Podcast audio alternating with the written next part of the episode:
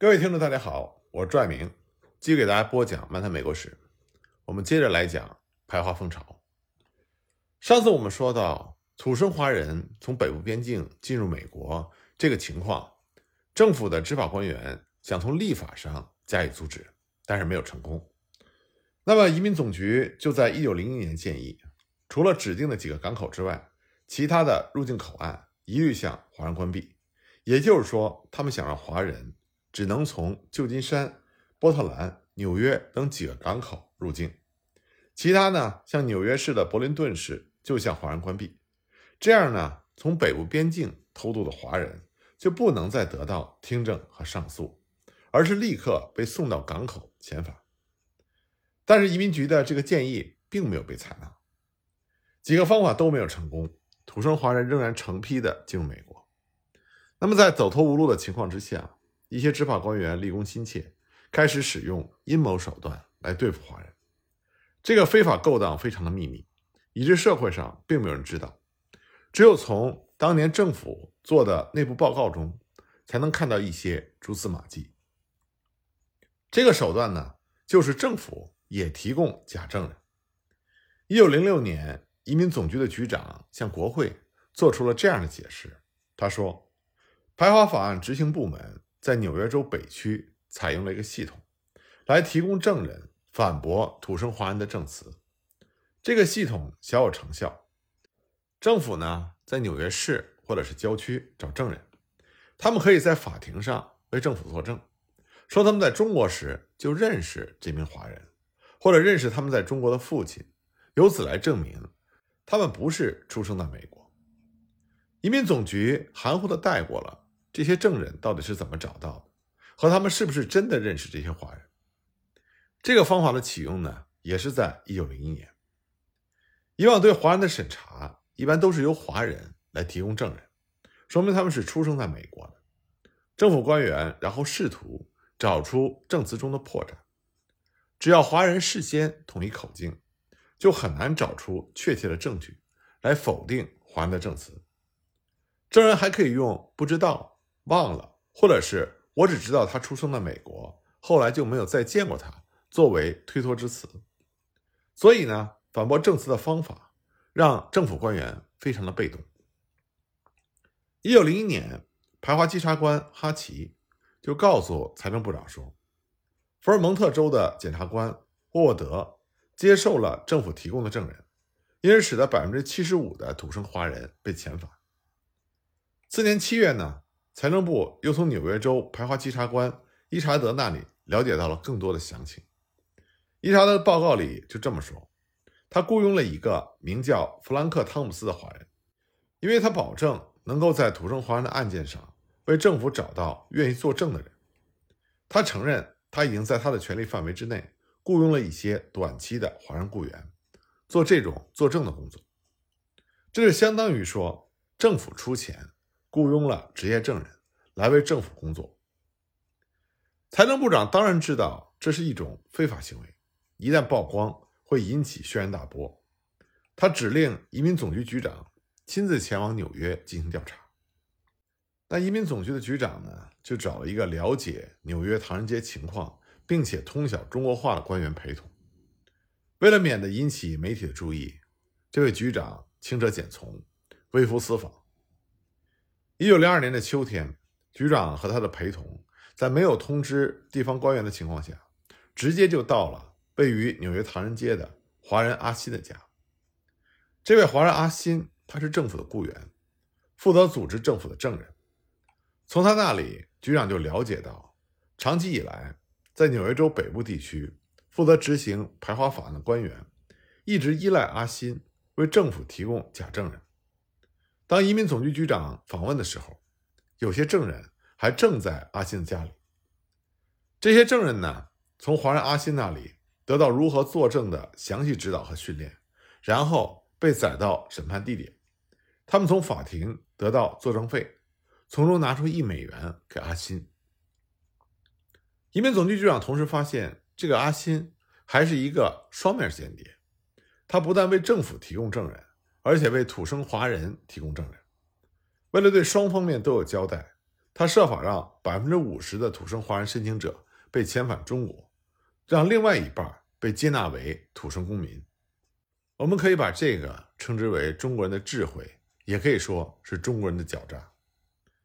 回到华府之后，移民总局局长就命令立刻停止这个害人的措施。这个事件呢，迫使财政部对政府雇佣的华人雇员进行清查，结果发现绝大部分的华人职员还是忠实并且忠于职守的。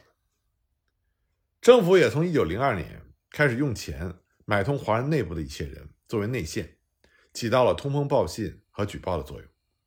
这些人呢，受到了华人社区很大的压力，经常会先向政府报信检举，可是到时候又不敢出来作证。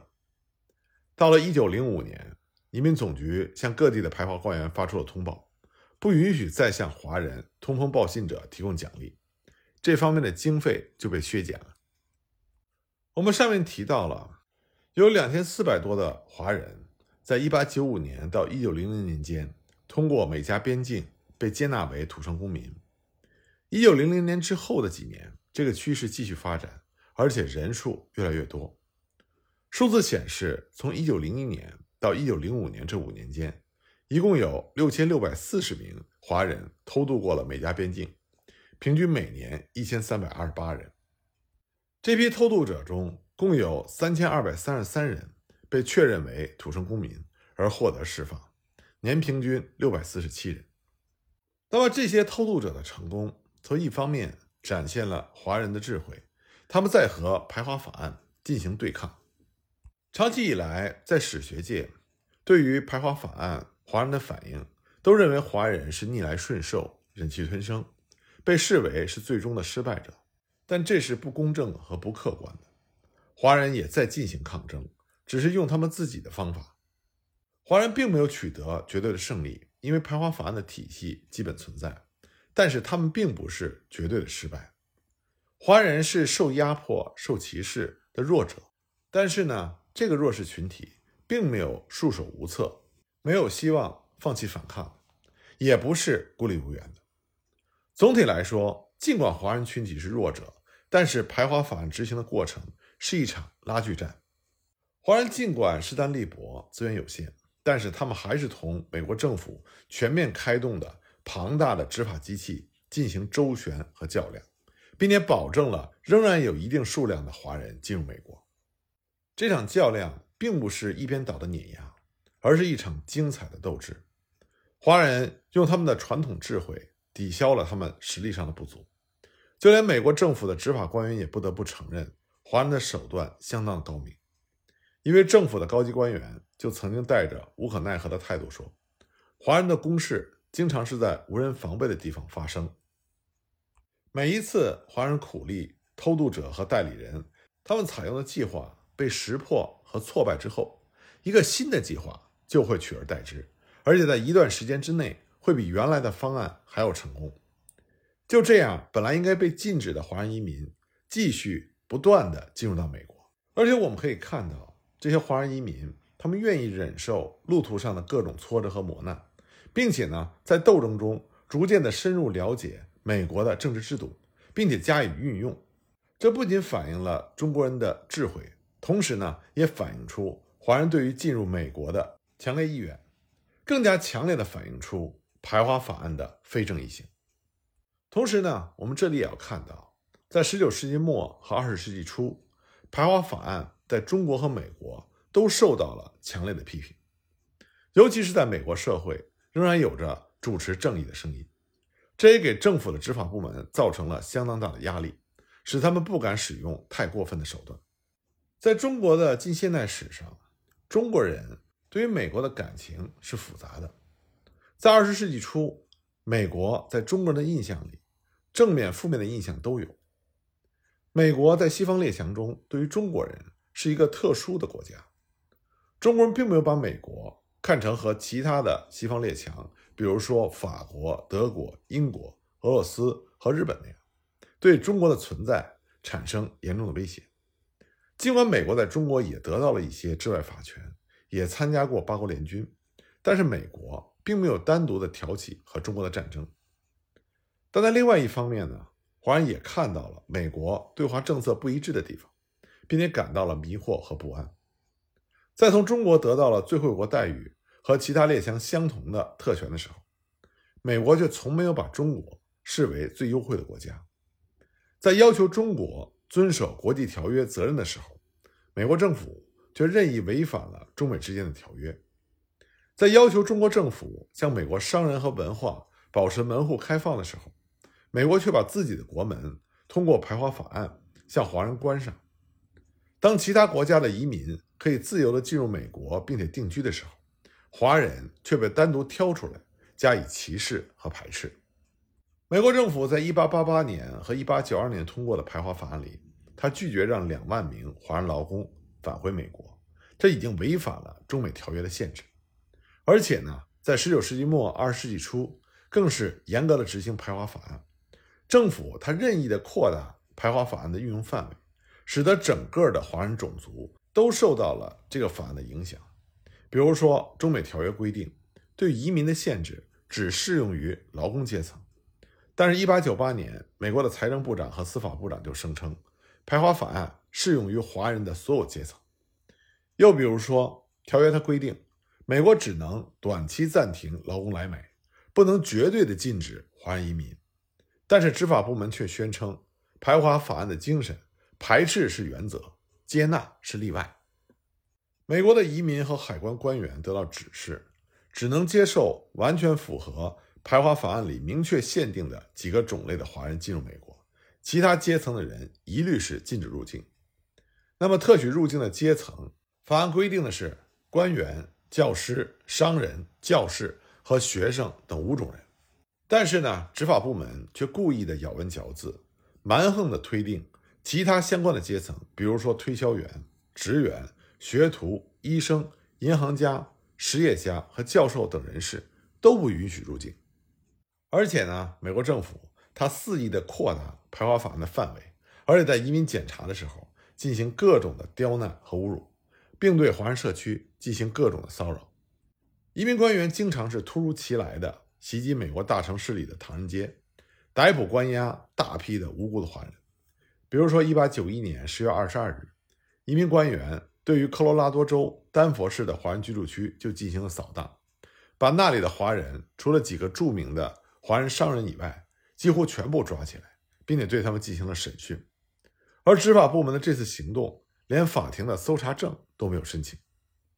华人在美国旅行的时候。也经常会被美国的政府官员任意的拦截询问，甚至当他们不能出示美国居住证的时候，会作为非法劳工被拘留。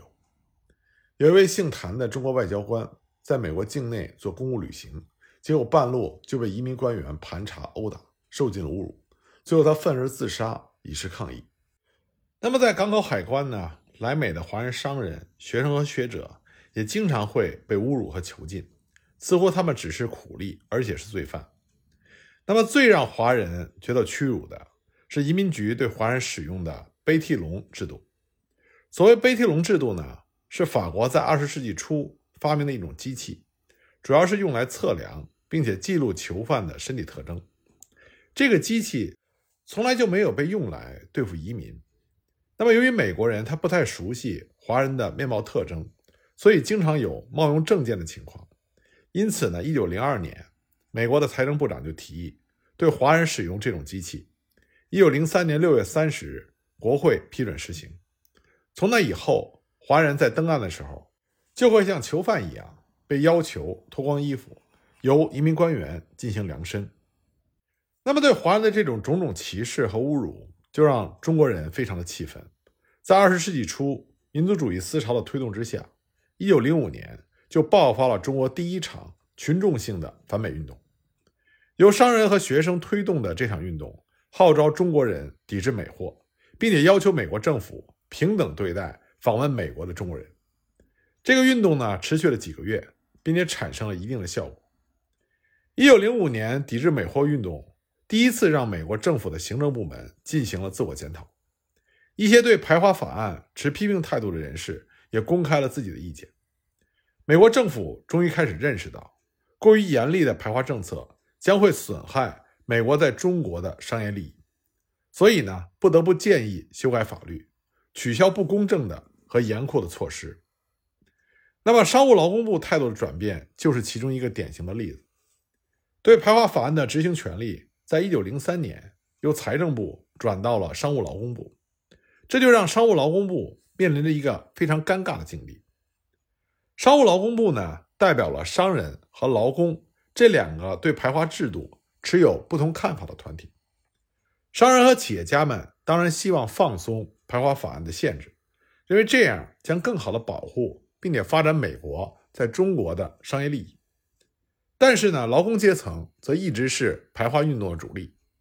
本来呢，在劳工阶层的压力之下，商务劳工部在一九零五年之前是倾向于严格的执行排华法案。但是，一九零五年所发生的抵制美货运动，成功的迫使美国的商务劳工部软化了他的立场。因为抵制美货运动使美国向中国的出口贸易从一九零五年的四千四百万美元。下降到了一九零七年的两千六百万美元，这么大的降幅让商务劳工部非常的震惊，就决定呢在排华法案问题上主动挑战立法者和政治家的意图。那么商务劳工部做出了什么样的检讨呢？我们下一集再继续给大家说。